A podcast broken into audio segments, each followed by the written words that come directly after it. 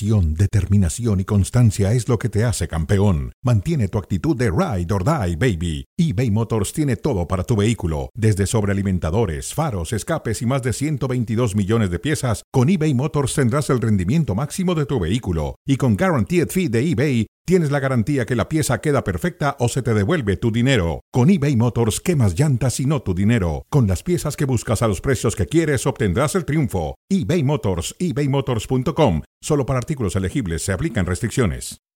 Bienvenidos, bienvenidos. Estamos en cronómetro. Aquí estamos, finalmente en el estudio, las dos personas que hacemos cronómetro. Así que tenemos un programa muy interesante y hay temas también que tienen hoy mucha profundidad. La Liga del Fútbol Mexicano, las semifinales. Un anuncio, me parece a mí, histórico, realmente relevante de la Federación Estadounidense de Fútbol, con un tema de igualdad entre lo que ganan las futbolistas y los futbolistas en Estados Unidos. Y hablando de igualdad, saludo con mucho gusto a Cari Correa. Cari, ¿cómo estás? Bienvenida, un placer. Gracias, David. Un placer también para mí acompañarte en esta edición de Cronómetro, que como bien mencionabas, ya de vuelta en el estudio. Así que genial vernos face to face para poder debatir los siguientes temas. Mucho de qué platicar porque arrancan las semifinales del fútbol mexicano, ¿no? Es verdad. Ya platicaremos de los favoritos, de las condiciones de los partidos. Eh, tendremos como invitado a Paco Gabriel de Anda para hablar de otros temas. Y por supuesto, Cari, se me olvidaba, la noticia del día. Juan Reynoso deja de ser entrenador de Cruz Azul. Así es. Y ya había trascendido que había ciertos roces con la directiva de Cruz Azul, pero aún así, todavía el día de ayer Juan Reynoso abrió su cuenta de Instagram lanzando un mensaje a toda la afición cementera que se ilusionó, escuchando que el técnico ya tenía planes o estaba trabajando en la reconstrucción del equipo de cara al siguiente torneo y de repente nos enteramos de que eh, será, eh, bueno, pues, cesado del cargo, ¿no? De acuerdo. Eh, te pregunto directamente, ¿hay razones, crees que hay razones fundamentadas para despedir a Reynoso? Directo y al grano. A mí me parece que queda clarísimo que la relación con la directiva quedó completamente rota. Es como, mira David, te lo voy a poner así, como una relación de pareja. ¿no? Puede haber mucho cariño de por medio, pero si no comparten el mismo proyecto de vida no van para ningún lado. Y es más o menos lo que pasaba acá, que parece que ya había tantos roces con la directiva que no pudieron todavía sostener a Reynoso porque antes de él, 16 técnicos pasaron para conseguir la novena estrella. Y a todos les dieron, para mi gusto, a mi percepción, mucho más colchón que lo que le han dado a Reynoso después de haber conseguido esa novena estrella hace menos de un año. Correcto. Bueno, voy a mantener la misma analogía que hacías tú, Cari, del matrimonio. Y te lo dice además una persona que tiene 25 y para, voy para 26 años de casado. Pero eh, en un matrimonio también tienes que a veces ceder y todo tiene que ver con una cuestión de hablar las cosas y entenderse. ¿No te parece que la relación Reynoso-Cruz Azul todavía daba para más? Es decir, yo creo que, con todo respeto, Reynoso tenía crédito en Cruz Azul, un crédito suficiente para poder manejar el equipo y tratar de volver, de volver a los primeros lugares. Sí entiendo muy bien lo que tú dices exactamente, que el tema estaba desgastado y tal vez también otra cosa la situación en la cooperativa. La cooperativa es un polvorín. Hay demasiadas internas y eso lo sabemos todos. Es verdad que después de que consiguieron el título no vimos una mejora futbolística, pero tampoco es que se desdibujó por completo el proyecto de Reynoso en el conjunto cementero. Y sí creo que le quedaba mucho más crédito como para haberlo aguantado un rato más. Y ojo porque, según también ha trascendido, no era nada más Reynoso quien no tenía una buena relación con la directiva, sino también los jugadores, que vamos a ver ahora cómo van a tomar este cese de su técnico y quién va a ser el valiente ahora que va a tomar las riendas del Cruz Azul, sabiendo parte de todas las internas que se mueven ahí. De acuerdo. Y, lo de Reynoso se une también a lo que pasó con Álvaro Dávila hace algunos meses, otra extraña decisión, echar al dirigente que también fue parte fundamental en el campeonato que obtuvo Cruz Azul. Y lo de Reynoso también yo creo, todo el mundo pensábamos, eh, Cari, que venía para establecer una época en Cruz Azul. Es decir, es un entrenador que conoce la institución, la conoció como futbolista, es un entrenador que logró darle dirección, orden. Yo entiendo muy bien ¿Y que... ¿Y cómo tomó el equipo, David? En medio de la incertidumbre, un equipo que estaba prácticamente destruido ahí sí. Y además, Cari no era la primera opción. Acuérdate que estaba Hugo Sánchez, estaba Matías Almeida, estaba el turco Mohamed, y él fue la última opción y la más barata. Y la tomaron y resultó ser exitosa por completo. Reynoso se metió en la historia de Cruz Azul. A mí la verdad me parece una decisión absurda, vergonzosa, una decisión em, que realmente no se justifica en absolutamente nada. Cruz Azul, como escuchaba yo a Luis García, eh, compañero nuestro, exjugador de fútbol, está escribiendo un manual para saber cómo no hay que dirigir un equipo de fútbol. Y van a terminar el manual, no sé si ya lo terminaron, pero lo siguen escribiendo todos los días, Cari. Todos los días. Yo creo que se van a arrepentir. Y la afición cementera, pese a que algunos ya empezaban a promover ahí el fuera Reynoso, creo que está bastante dolida con esta decisión, porque había que darle más, más colchón. Memo Vázquez, Caiciña, eh, en fin, tantos nombres que podríamos poner sobre la mesa que les dieron más oportunidades. Es verdad, tienes toda la razón del mundo. Porque fíjate qué buen punto tocas, Cari. Antiguamente Cruz Azul, con Billy Álvarez, Billy estuvo ahí mucho tiempo, siempre solía tener un poco más de paciencia que otros equipos. Cierto. Ahora no la tuvieron. Seis finales perdidas, nada más les recordamos. Ay, señores, pero bueno, cambiamos de tema porque ya mencionábamos que arrancan las semifinales en el fútbol mexicano y vamos a tener una magnífica serie, el uno contra el 4, Pachuca ante el América. Un conjunto de los Tuzos que sí ha sido más consistente a lo largo del torneo, David, pero un América que ha venido en ascenso desde que el Tan Ortiz tomó el banquillo de las Águilas. Pero por plantel, por plantilla, ¿te parece que tiene mejor conjunto eh, las Águilas? Bueno, puede ser, pero tiene mejor fútbol Pachuca. Es decir, no, no, sirve de nada. El fútbol no es de nombres, el fútbol es de conjunto, es de habilidades.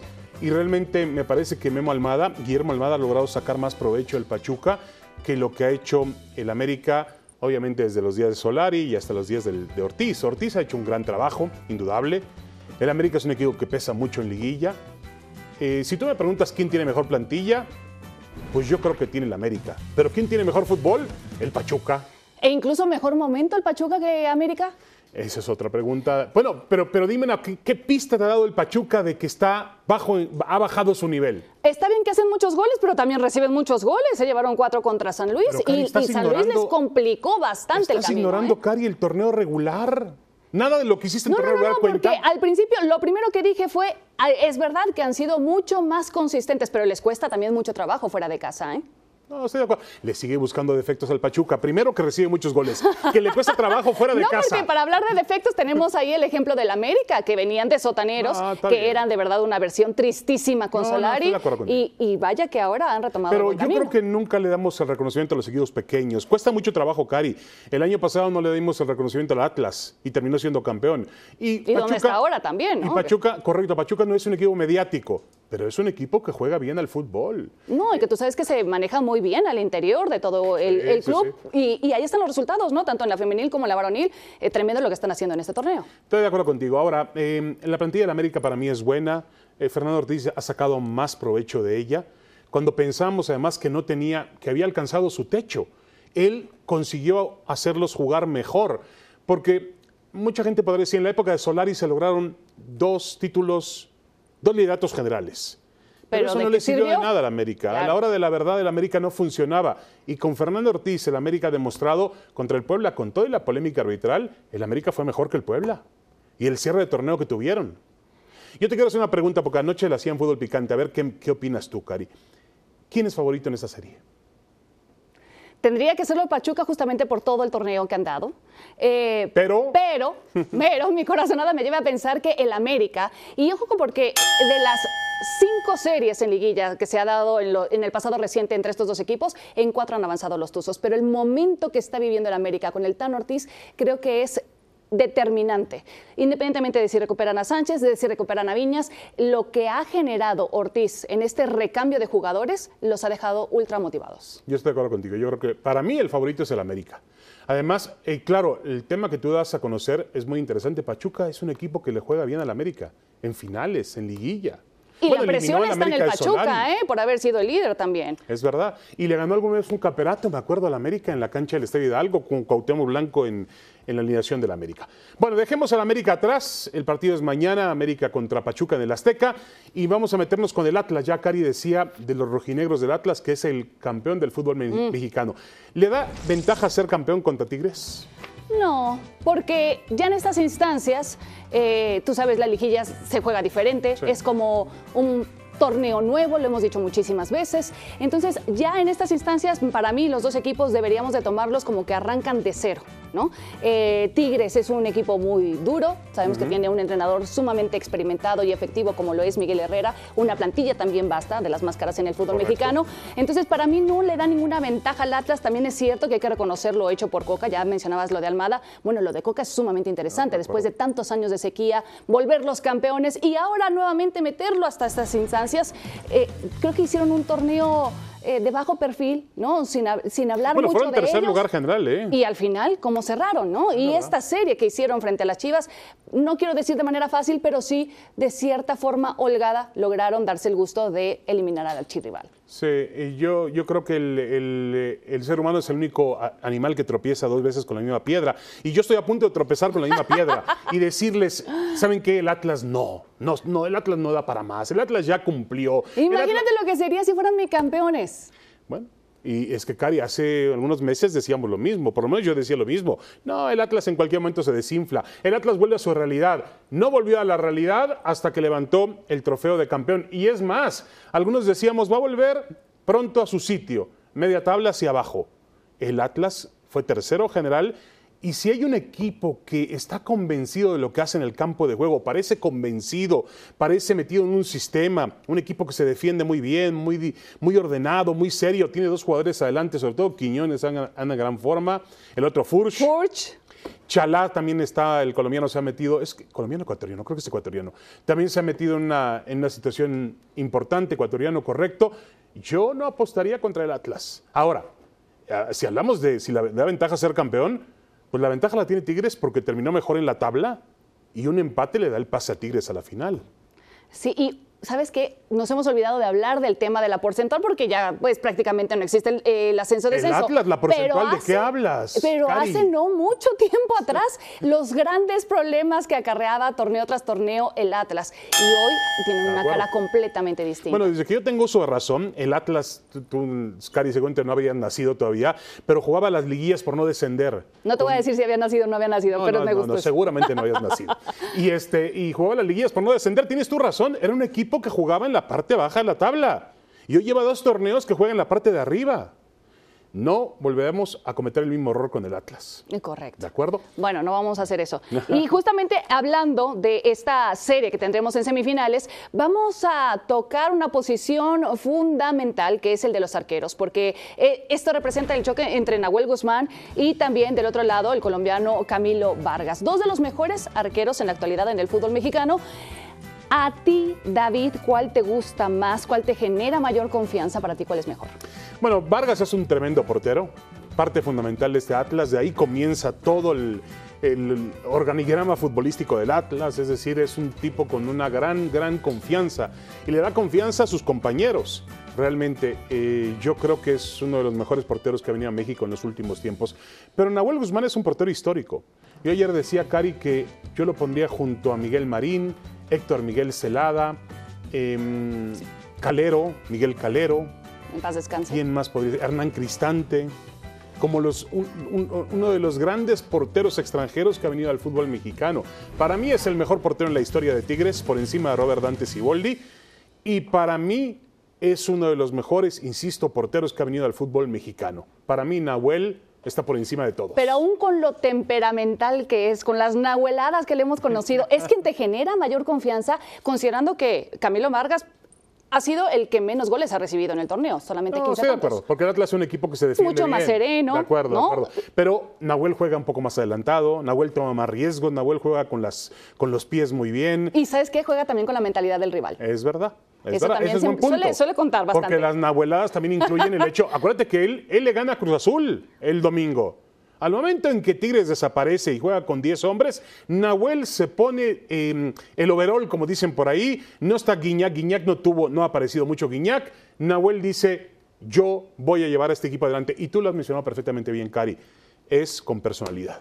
Y para ser un tanto justos, también hay que decir que si no han recibido tantos goles, el conjunto de los rojinegros, también es gracias a que tienen una mejor defensa, o que se ha mostrado como una mejor sí, defensa a lo largo de todo, claro, el, de claro. todo el torneo. O sea, tiene mejor defensa, tiene mejor defensa Camilo Vargas que Nahuel Guzmán. Sí, correcto. Los jugadores importantes de Tigre están de medio campo hacia el frente. Y en la defensa han tenido muchas dudas esta, esta temporada. A mí, ¿por qué no te gusta Nahuel? Mencionas las nahueladas. No me genera tanta seguridad, aunque me gusta mucho él como arquero, me gusta que sea atrevido, me gusta que se la juegue, me gusta esto que te comentaba de que juega con, también con la mentalidad y con la inseguridad de los jugadores rivales. Eh, creo que son pocos los arqueros en la historia que hemos vi- visto que juegan Sí, con, claro. con esa seguridad, ¿no? Pero también siento que es muy riesgoso y que en etapas tan importantes de victorias como estas, un error suele costarle demasiado caro al equipo. Y ya ha pasado con Nahuel Guzmán en otras ocasiones. Si tú me preguntas qué portero quiero tener en mi equipo, Camilo Vargas o Nahuel Guzmán, mi respuesta es Nahuel Guzmán. ¿La tuya? Camilo Vargas. Bueno, está bien. De eso se trata este programa, de no ponernos de acuerdo. Bueno, vamos a la pausa, Cari, para un tema histórico realmente. Ay, me encanta. Fantástico lo que ha logrado hoy el fútbol en Estados Unidos. La igualdad. Increíble.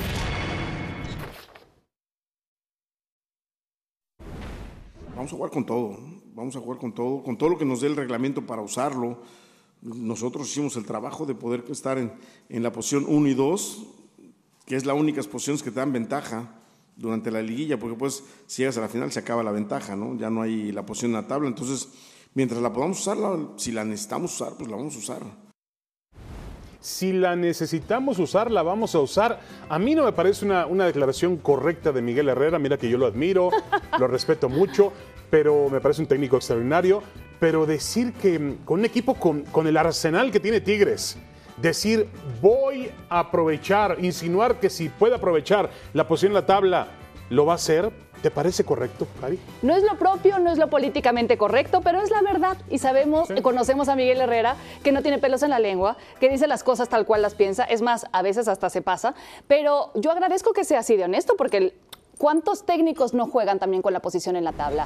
Y de algo te tiene que servir el haber terminado mejor a lo largo de todo el torneo, el haberte esforzado más a lo largo de las 17 fechas en la fase regular. De algo te tiene que dar una ventaja ya en estas instancias, ¿no? Ya sin contar con el gol de visitante, bueno, que sea por lo menos la posición en la tabla. Sí, pero yo creo que cuando tienes un equipo como Tigres tienes que soltarlo, dejar que vaya y que devore el rival y decir, no, vamos a pasar por encima, vamos a jugar mejor que ellos, pero vamos no a aplastarlos. Lo sabes que de todos modos van a jugar con esa posición. A ver, eh, eh, eh, espérame un momentito, en el partido contra Cruz Azul, apenas el domingo, Cari, hubo dos postes que pudieron haber dejado, por unos centímetros, hubieran dejado a Tigres fuera de la liguilla, fuera de las semifinales. Pero ¿Cuánto tiempo de esa serie Tigres jugó con un hombre menos? Estoy de acuerdo contigo. Estoy de acuerdo Ahí la excepción, perdóname, pero fue la máquina. No, no, no, no, nadie tiene duda de eso. Pero ¿no te parece que, Tigres jugó con demasiado fuego en esa? Aún con 10 hombres, me parece que Tigres. Eh, yo esperaba más de Tigres jugando en su casa, ¿no? Tomar otro tipo de riesgos. Yo creo que Miguel Herrera no es un entrenador para echarse hacia atrás. No es un entrenador para tomar precauciones. Yo recuerdo a Miguel, yo cierro los ojos y me acuerdo de Miguel Herrera con su equipo con mucha intensidad, yendo por el resultado, tratando de, ser mejor futbolísticamente hablando que el rival. Y hoy tiene todo, Cari, no le falta nada. Pero aunque lo diga, no lo ha hecho. No, no es Miguel Herrera, no es ese su corte, no. es su estilo de juego. Siempre trata de ir hacia el frente y se ha notado con todos los equipos con los cuales ha dirigido. Eh, sí era, por ejemplo, el estilo del Tuca Ferretti y lo conocíamos todos. Eh, pero en este caso te salta porque lo dice así abiertamente, pero en realidad todos los técnicos en su momento, si tienen la oportunidad de aprovechar este criterio de desempate, lo hacen. Sí, sí, sí. Y, si es justo o no el criterio de desempate, eh, mira, es un premio que le dan a los equipos por lo que hicieron la temporada regular. Si no, la temporada regular, pues no existiría para nada. Exacto. O sea, yo creo que sí es justo. Es decir, que el equipo que haya hecho mejor las cosas en el torneo regular tenga esa ventaja, aunque puede en algún momento fomentar la especulación y la mediocridad. Absolutamente. Y hablando de eh, criterios, hablando de igualdad, bueno, un día histórico este miércoles, David, y es que se dio a conocer que el fútbol de los Estados Unidos ha aprobado el salario igualitario, tanto para los equipos eh, femeninos como para los equipos eh, varoniles, los bonos de la misma manera, por la misma cantidad.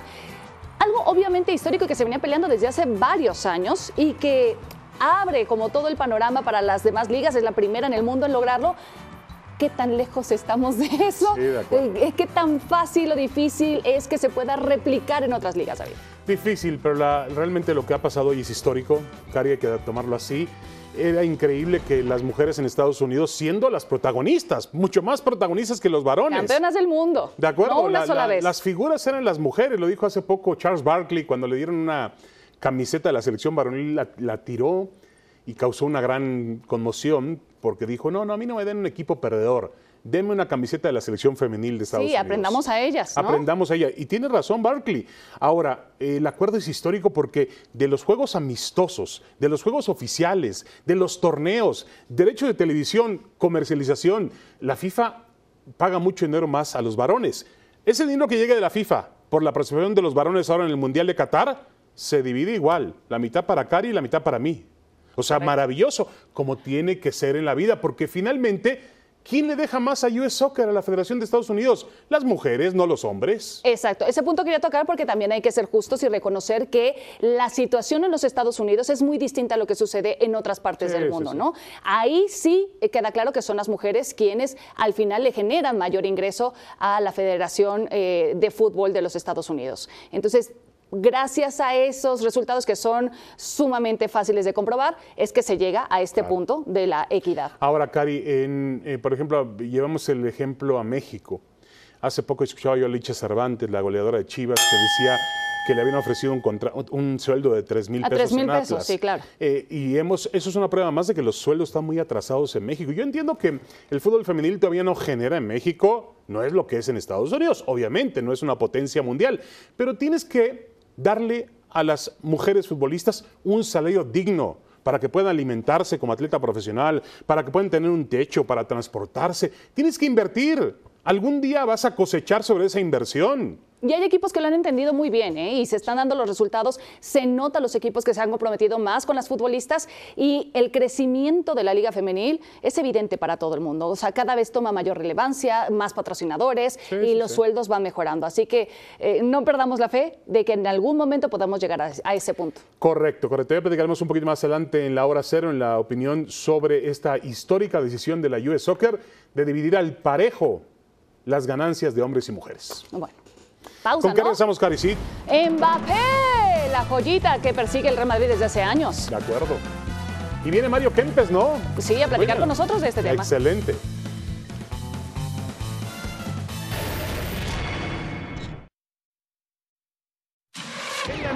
Y tenemos un invitado muy especial, Cari.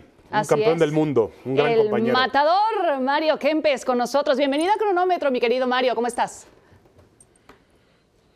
Hola, mi amigo, ¿cómo les va? Realmente muy bien, muy bien, escuchándolo a ustedes, perfecto. muy bien. Mario, tenemos el tema de Mbappé que ha tomado ya un revuelo eh, muy importante en el mundo, se asegura que está ya arreglado con el Real Madrid. Te pregunto, ¿cuál es su tope en el Real Madrid? ¿Crees que Mbappé tenga eh, la capacidad para convertirse en uno de los mejores jugadores del Real Madrid una vez que se haga oficial esa llegada? Bueno, mira que te voy a decir, David. Acá hay una cosa que es importante. Hace un año que viene el Madrid dándole vueltas, rastreándolo, siguiéndolo, presionándolo. Y bueno, hasta, hasta ayer, antes de ayer, la declaración de Mbappé que era que el día 28 en la final de la Champions League o del día después va a, a decidir su futuro. Si el Madrid está de por medio de algo, a la larga siempre lo va a conseguir. Y yo creo que va a terminar el Madrid. Ahora, Vinicius, Benzema y Mbappé. Vaya pedazo delantera. Pero uno dice también, ¿no se pelearán por los puestos? Es decir, por los puestos, ¿no se, se, se, encimarán a la hora de atacar? Lo, de Vinicius lo tengo claro porque siempre va por la izquierda. Pero lo, de Mbappé, como juega en el Paris Saint Germain, que juega por el medio. Benzema, que juega por el medio, se tira a la derecha, se tira a la izquierda. Si se tira a la izquierda, está Vinicius. Si se tira a la derecha, va a encontrar los espacios, pero Benzema es goleador. Ahora, Mario, hace... Los goleadores tienen que estar eso de los nombres, de acuerdo, de acuerdo, Mario. Eso de los nombres, a mí me gustaría tener ese problema si yo fuera entrenador, ¿no? Bueno. Pero, pero, pero, pero sí tiene razón Mario, que Mario es entrenador. Ahora, hace poco Como problema ha tenido Poquetino entonces, ¿no? Con la cantidad de nombres y de posiciones que ha tenido también en el iba, PSG. Cari, hace poco hablábamos de Neymar, Messi, Mbappé y, y también eh, agregamos, podemos agregar Di María y ese equipo no funcionó. no funcionó, Mario. No, no, yo te digo una cosa, los nombres no ganan campeonatos. Es verdad. Los jugadores de fútbol sí ganan campeonatos. ¿Por qué? Porque puedes tener una, un equipo lleno de estrellas. Pero el día que las nubes estén abajo de las estrellas ya no se ve más nada. y el ADN de los clubes. Muy, muy el, problema, el problema es que el, es que Mbappé en el Madrid puede ser desastre, porque es rápido, es inteligente, es goleador, pero es que está Benzema y está Vinicius, que lo va a poner como sea Gelotti, eso poner la firma. Pero ojalá, ojalá que responda de la misma manera que juega en la selección francesa y como juega en el Paris Saint-Germain. Correcto. El campeón del mundo, pues aseguraban que más que un acuerdo económico, que lo que le interesaba era el proyecto futbolístico, que sabemos también del ADN que tiene el Real Madrid, ¿no? Claro, claro. Cuando se fue Cristiano decían un poco lo mismo y ahí están en la final de la Champions y ya coronados en la Liga. Y hablando justamente, eh, querido Matador, de la Liga en España, eh, tenemos una frase de Javier Tebas, el presidente de la Liga, eh, mencionando algo que salió en estos días. dice, Hemos visto los resultados del fútbol español. Decían que con la marcha de Messi nos iba a afectar. La primera liga del ranking UEFA es la española y está por encima de la Premier League. Y nuevamente pone entonces sobre la mesa esta discusión de cuál de las dos ligas es mejor. ¿Está realmente la Liga de España por encima de la Premier? Mira, a los que nos gusta el fútbol, yo te digo que cualquier liga es linda. Pero que de cualquier manera es que se juega distinto. En España se juega muy distinto a lo que es la Premier. En la Premier el último le, juega el primero como si fueran los dos primeros o los dos últimos. En cambio en España tenés cuatro o cinco equipos que son competitivos, pero el resto siempre trata de salvarse, de no descender. En cambio en Inglaterra no les interesa. Y bueno, que si es buena o es mala la Liga Española, para mí es muy buena, no lo vamos a negar. Pero que también la Premier es buena. Yo no sé quién, quién decide si es bueno o es malo Acá es cuestión de ver eh, los equipos que llegan, por ejemplo, a las finales. No, de acuerdo. Finales de, Champions League. El Madrid está siempre prendido. Pero, pero, pero Mario. El Madrid está siempre prendido. Pero Mario, también llevarlo. Siempre prendido, pero el Liverpool también. No, de acuerdo, pero Mario, llevar un escenario, Cari, de que quien gane la final de Champions tiene la mejor liga, tampoco me parece muy correcto que digamos. Es decir, eh, el que gane en París tiene la mejor liga. No es así. Yo estoy de acuerdo con Mario. Mario lo dijo exactamente. Para mí hay un mayor equilibrio en la Liga Premier en la liga inglesa hay un mayor equilibrio que en España, nos guste o no. Siempre tienes a más equipos peleando, ¿no? De manera competitiva. Está el Manchester City, pero el Manchester United, el, eh, eh, en este caso, ah, en su momento también. mira cómo se define la última fecha en Inglaterra y cómo está la, Liga Española. Y cómo está la Liga Española, entendemos que el Barcelona atraviesa por un bache, pero realmente eh, hay más hay más competencia en Inglaterra. El Atlético de Madrid de repente también ahí les está arañando los puestos, pero fuera de esos tres equipos, mi Mario, la verdad es que el resto hace lo posible por permanecer, como ya bien decías, ¿no? Sí, no, no, está claro que hay equipos que acompañan y hay otros que son protagonistas. Por ejemplo, Madrid, Barcelona, Atlético de Madrid. Y después de vez en cuando te sale el Sevilla, te puede salir Valencia, te puede salir la Real Sociedad. Siempre te sale uno que va a pelear el Betis este año, por ejemplo. Es decir, eh, hay, equipos interesantes, pero no es que sea una liga de 5 o 6, es una liga de 2 normalmente, o de 2 y medio con el Atlético de Madrid, como quiera. Bueno, pongámosle de 3. Pero es que en la Premier, fíjate cómo termina el, campeonato, a un punto de diferencia, y no sabemos quién va a salir campeón. ¿Por qué? Porque el fútbol es así. Ojalá que se llegara en todas las ligas, pues ahí, final del campeonato, a dos o tres partidos con una diferencia de dos puntos, de un punto, o en tres puntos, que es la definición más, más linda que uno puede tener, si no es hincha de ningún equipo, claro. Claro. Claro. Bueno, la próxima semana, Cari, vamos a invitar a Mario Kempes para hablar de la final de Champions. Perfecto, sí. ¿Qué final se viene además, no? A propósito de esta competencia entre la Liga Española y la Premier League. Mi Mario, muchísimas gracias. Gracias, Cari. David, un abrazo. Mario, saludos. Saludos a la familia. Adiós. regresamos, Cari, ¿con qué? Gracias, igualmente. Pues que el Estadio Azul no es de primera. ¿Qué criterios, no? Pero no va, ¿no va ahora a salvaguardar al América y a Cruz Azul en el remozamiento del Azteca. no.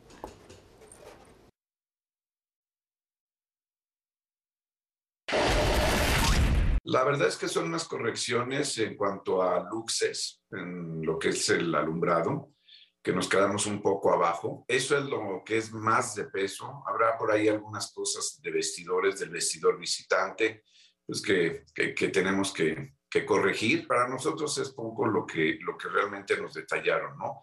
Y en lo que conlleva lo demás, pues en lo demás estamos al 100% cumplidos.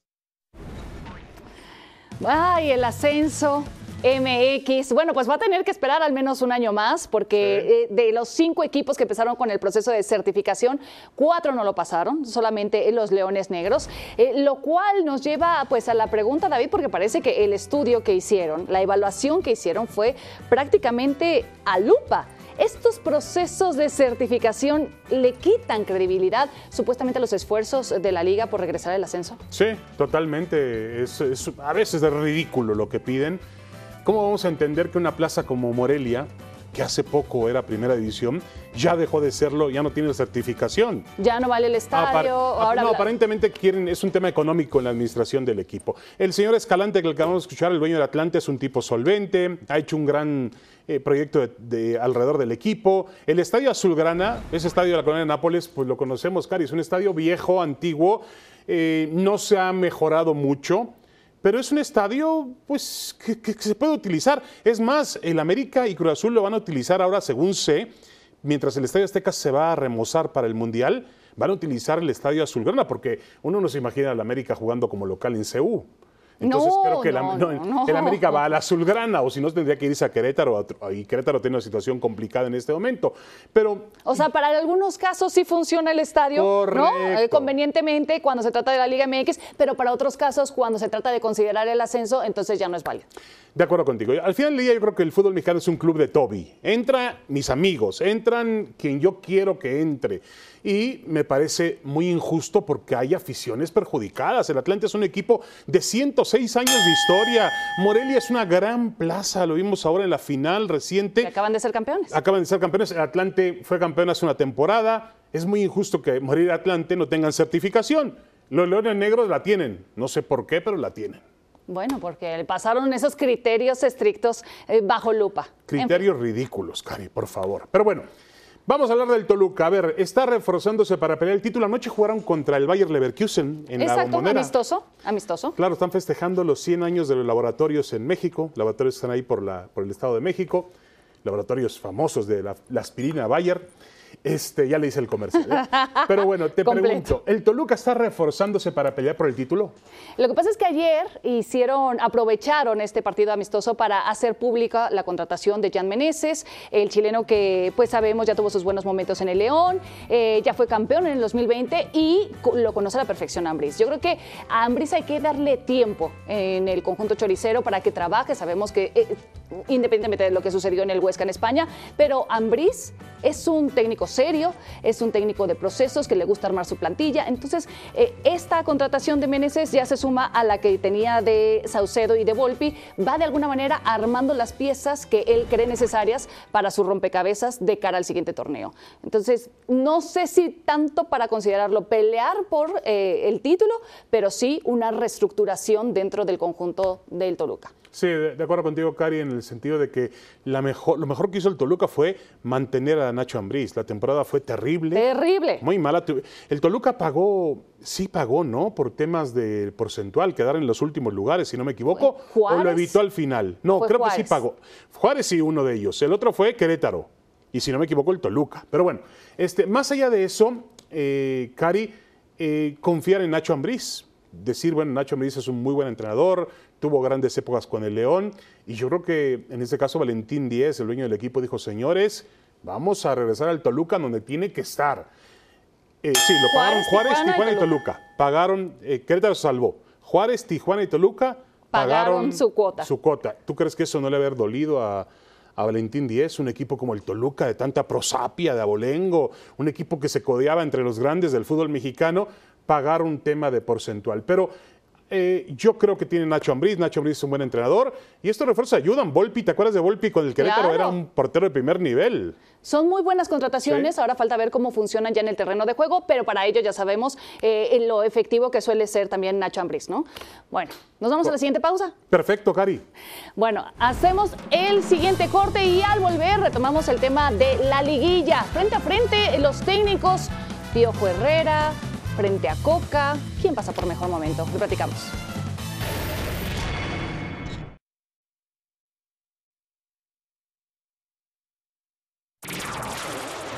Estamos de regreso en cronómetro, ¿verdad o mentira? Entramos en esta sección, no hay medias tintas, así que hay que comprometerse, De mi querido. David.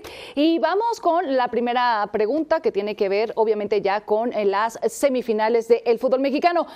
¿Es verdad que el Atlas defiende mejor de lo que ataca Tigres? Dios mío, qué difícil. Qué difícil, ¿no? Qué bien complicado, pero bueno, entiendo que hay que comprometerse, no hay medias tintas. Eh, yo creo que es mentira. A mí me gusta la ofensiva de Tigres. El arsenal que tiene eh, Miguel Herrera, insisto, que es fantástico porque uno dice, bueno, de pronto, ahora regresa Tawan, el francés. Tiene a Guiñac, un jugador histórico. Tiene a Quiñones. Tiene a, mm, a Carlos González. Tiene a Soteldo. Tiene jugadores para tirar para arriba. Es decir, creo que Tigres tiene un equipo muy completo, uno de los más completos en la historia del fútbol mexicano. Y a mí el ataque de Tigres me parece descomunal. Ahora, el Atlas se defiende bien, eso es verdad. Pero yo me quedo con el ataque de Tigres. ¿Tú, Cari? Sí, el que más eh, anota, que son los Tigres, con Sí. 30 en este torneo, contra el que menos goles ha recibido, que ha sido Atlas, con 15. Eh, pero sí me voy a quedar con un, plan- un plantel mucho más vasto, con ese, esa ofensiva, con ese ataque que manejan los Tigres. Que ojo, que también ya platicábamos de eso hace unos minutos con Miguel Herrera. Sabemos que tiene que ser un esquema mucho más agresivo de lo que acostumbraban a hacer con el Tuca Ferretti y obviamente eso lo vuelve más vistoso. Así que también me quedo con los Tigres. Sí, yo, yo, yo creo que hay que reconocer lo que ha hecho el Atlas. El Atlas es un equipo que entiende muy bien a lo que quiere jugar Coca. No tiene Coca, uno voltea a la banca del Atlas y dice, Dios mío, cómo este equipo tiene lo justo, lo mínimo. Pero ahí así se las ha arreglado para ser competitivo. Y podemos decir muchas cosas del Atlas, que el arbitraje, que el hermano del presidente es el hermano del secretario general de la federación, muchísimas cosas, pero en el campo de juego el Atlas ha sido mejor que sus rivales siempre. Ah, pero eso fue el torneo pasado. Ya este, ya comprobaron que no fue un espejismo lo que vimos el De torneo. acuerdo, pero fue mejor que Chivas por- a pesar de la polémica arbitral, ¿no? Porque mucha gente decía que Chalá tenía que estar expulsado Sí. y finalmente convierte el gol importante. Bueno, vamos, eh, en verdad o mentira, Cari, no te salvas tampoco tú. A ver, el Piojo, Miguel Herrera es mejor entrenador que Diego Coca. También difícil, ¿eh? ¿Qué le pasa a la Menos, ¿no? Menos, menos. ¿Te parece? Es que es muy destacable lo que ha hecho Coca con el equipo. Ya lo platicábamos también en esta misma edición de Cronómetro, el haber cortado una sequía sumamente importante y larga del Atlas para volverlos campeones y no nada más demostró que no fue una casualidad lo del torneo anterior, porque nuevamente los vuelve a poner en semifinales y desplegando muy buen fútbol. A mí me encanta lo de Coca, pero la verdad me voy a quedar con Miguel Herrera, un técnico más experimentado, sobre todo en estas instancias, probado, que ha sido campeón en diferentes equipos del fútbol mexicano. Hoy por hoy me quedo más con el Piojo Herrera. Evidentemente, esta es cuestión también de gustos, ¿no? No, estoy de acuerdo contigo, totalmente. Me parece que Miguel Herrera, eh, cuando tú diriges a la América, a la selección mexicana de fútbol, estás en otro nivel. Es una presión aparte. Sí, aunque también eh, eh, generalmente los técnicos, fíjate la contradicción aquí eh, que yo que está en mi cabeza. Tú vas a medir a un técnico por cuando hace más con menos y Coca ha hecho más con menos. O sea, Coca no tiene el plantel que tiene Miguel Herrera. Ni tampoco tenía el plantel que tuvo Miguel Herrera en la América. Y aún así hizo campeón al Atlas. Logró un milagro. O sea, yo no, Sí. yo no recuerdo uno de los más grandes milagros en la historia de la humanidad. Debe ser esa. Hacer campeón al Atlas. Yo a Diego Coca le hacía una estatua. Oye, por Eh, encima de lo de Reynoso con Cruz Azul, después de que decían que tenía una Bueno, maldición de más de dos pero décadas. Volvemos a lo mismo, Cari, pero Reynoso tenía material, tenía inversión, tenía Hoy- un buen equipo de fútbol. Coca sí tiene. Furch y Quiñones son muy buenos, correcto. Efectivos, Eh, sí. Jeremy Márquez, los jugadores de medio campo, Aldo Rocha. Atrás ha conformado una gran defensa, el portero Camilo Vargas. Pero yo creo que no tiene un recambio. Tiene los mismos jugadores o prácticamente el mismo plantel, limitado, y ha hecho un enorme trabajo. Pero estoy contigo. Para mí es Miguel Herrera. Va, va, vamos, vamos bien. Ajá. Bueno, siguiente pregunta. ¿Verdad o mentira que Almada ha hecho un mejor grupo que Ortiz? Digo, hablando de quienes hacen más con menos, ¿no? También. Sí, de acuerdo contigo. Ahora, el equipo Pachuca no podemos menospreciar y el trabajo de Almada tampoco. Ha hecho un trabajo excepcional. Hace seis meses llegó a Pachuca. Es decir, estaba en Torreón. Acuérdense cómo brincó de Torreón a Pachuca Almada cuando se mencionaba que podía ser técnico de la selección uruguaya. Finalmente les dijo no a Uruguay. Que no terminamos nunca de entender del todo su salida de Santos tampoco, ¿no? Y, me parece que con justicia llega a Pachuca y empieza a dar muy buenos resultados. Bueno, mira dónde terminó Santos y dónde terminó Pachuca. es decir, sí. de acuerdo contigo, un muy buen entrenador el uruguayo, ha hecho un enorme trabajo y sobre todo ha hecho funcionar a este Pachuca. Nadie tenemos duda de que Pachuca ha jugado mejor que los demás, que todos en el fútbol mexicano. El Pachuca ha sido eh, realmente el equipo de la temporada. Ahora, la pregunta es si lo podrá cristalizar en el torneo. Para mí, me quedo con eh, lo de Almada, entendiendo que lo de Fernando Ortiz ha sido excepcional, Cari, pero necesita más tiempo para realmente darle un reconocimiento, ¿no? Pero la pregunta era quién había hecho mejor grupo y no, no estás considerando la forma en la cual agarró el grupo Fernando Ortiz verdad. cuando llegó, ¿no? Él mismo lo dijo, en cuestión anímica estaban por los suelos. Y Pues no le hablaban, algunos no le hablaban, no tenían relación con Solari. No, ninguna. Creo que Santiago Baños fue el que dijo que eh, la relación de Solari con los jugadores era muy fría. Cosa que no ocurre con Fernando Ortiz. Mira, A mí me encantó que Henry Martín, después de conseguir la anotación, corrió a abrazar al, al Tano Ortiz, eh, pese a que cuando el Tano agarró las riendas de las Águilas, tomó a Viñas y le aseguró el lugar. Claro, llega la lesión y entonces le da la oportunidad a Henry Martín, pero que el propio Henry Martín, después de la anotación, vaya y la abrace, nos habla de qué tanto lo tenía relegado, por ejemplo, Solari, ¿no? Es verdad. Se los ha ganado. Y yo agregaría también, eh, Cari, lo que tú dices, agregaría el hecho de que eh, fallece lamentablemente la mamá de Ortiz, Sí, de y Ortiz. Decide no ir. Y el plantel se lo reconoce. Dice, ah, mira, se quedó Y aquí. dijeron que están comprometidos para dedicárselo a la mamá del Tano Ortiz. De acuerdo. O sea, es un, realmente ha hecho un plantel importante. Yo me quedo con Almada, pero ya entendí que Cari se queda con Ortiz, ¿no? No todas podemos que Cari, estar de acuerdo. Raro que Cari se quede con algo de América. Muy ay. raro, pero bueno. Vamos con Reynoso. La directiva se arrepentirá en dejarlo ir. Cari, ya en este momento de la tarde, aquí en la Ciudad de México, se empiezan a barajar nombres por ahí. Rubén Romano. Ya está la baraja, El ya está. Tuca Ferretti, Hugo Sánchez. No- No tarda en meterse Mario Carrillo. Sabes que está en todas las, las este, barajas. Eh. Pero te pregunto, Cari, ¿la directiva se va a arrepentir de dejarlo ir? Sí y contundente, sí. Sí, sí, sí, sí. Yo creo que se van a arrepentir porque no es fácil encontrar a un técnico que, como ya lo platicábamos también anteriormente, eh, llegó en medio de la incertidumbre, que tomó un equipo prácticamente destrozado, que llegó no siendo la primera opción y quizás sí la más barata, que nunca le importó todo lo que se decía de él a su alrededor y, y dio resultados. O sea, después de 16 técnicos y 6 finales perdidas, consiguió la ansiada novena estrella y lo hizo en muy poco tiempo. No se cumple ni siquiera el año de ese No, título acuerdo, y cosa que no va a ser fácil después lograr suplirlo, ¿no? Y falta ver también cómo lo toma el equipo, eh, eh, jugadores que estaban absolutamente comprometidos con el técnico y que se sabe que no tienen tampoco buena relación con la directiva, cómo van a tomar aquel técnico que llegue a cubrir el puesto de Reynoso. Sí, de acuerdo contigo. Ah, Cruz Azul ha dado, me parece, una decisión absurda, una decisión vergonzosa. Yo creo que Reynoso tenía crédito y se van a arrepentir. Por más que llegue el Tuca Ferretti, por más que llegue Rubén Omar Romano, por más que llegue Hugo Sánchez, todos ellos grandes profesionales, muy buenos entrenadores, tenían un entrenador de época y lo desperdiciaron. Reynoso había llegado, era el hombre ideal, entendía lo que significaba la camiseta Cruz Azul como jugador, tenía la capacidad para poner disciplina, orden en el equipo. Eh, el torneo fue muy malo, estoy de acuerdo contigo, fracasó en CONCACAF, fracasó en la liga, pero para conseguir un técnico como Reynoso, Cruz Azul va a batallar. Sí, sí, sí. Quizás se quedó corto en las expectativas, pero tampoco era que se había desdibujado por completo todo su proyecto, ¿no? Eh, Nos falta entendimiento y tiempo. Quizás sea por esto de los torneos cortos. Pero vámonos a la siguiente pausa. No se despeguen de cronómetro porque al regreso viene la hora cero con David Feitelson acerca de la equidad salarial.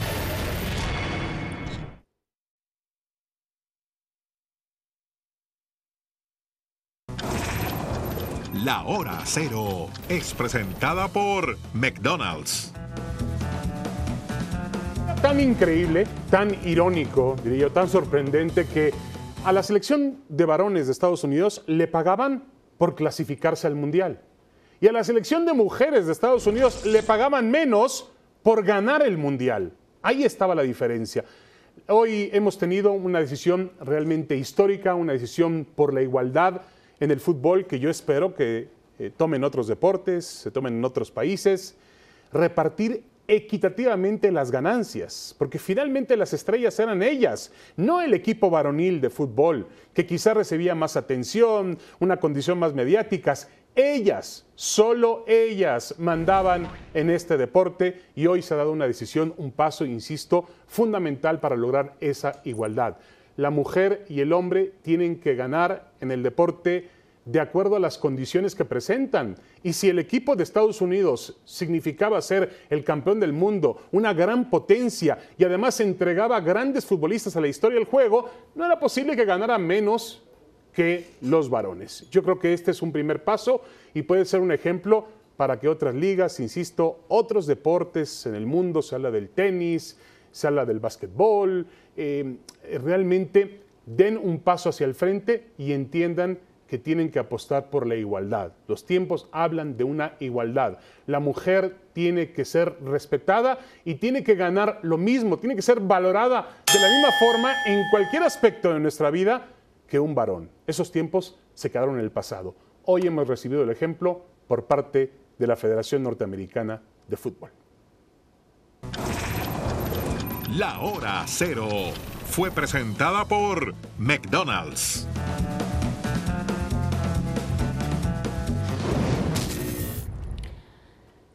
Con información de último momento porque el Frankfurt se ha coronado campeón Mira. de la Europa League y lo hace por medio de la tanda de los penales 5 a 4 sobre el Rangers en una final disputada en Sevilla que se tuvo que ir a, pues evidentemente pasaron los dos tiempos extras, no se ha terminado por definir, así que nos fuimos a la tanda de penaltis y finalmente el Frankfurt es quien se corona como campeón de la Europa League, lo cual también nos da muchísimo gusto porque habla de también otras ligas en el mundo que siguen levantando la mano, ¿no? Sí, hace poco escuchábamos a Alexander Seferín, el presidente de la, sí, el presidente de la UEFA, hablar de que la liga mm, de mm, Alemania no era lo que todo el mundo pintaba por el, el gran dominio que ha tenido el Bayern Múnich durante muchas, épocas, de acuerdo.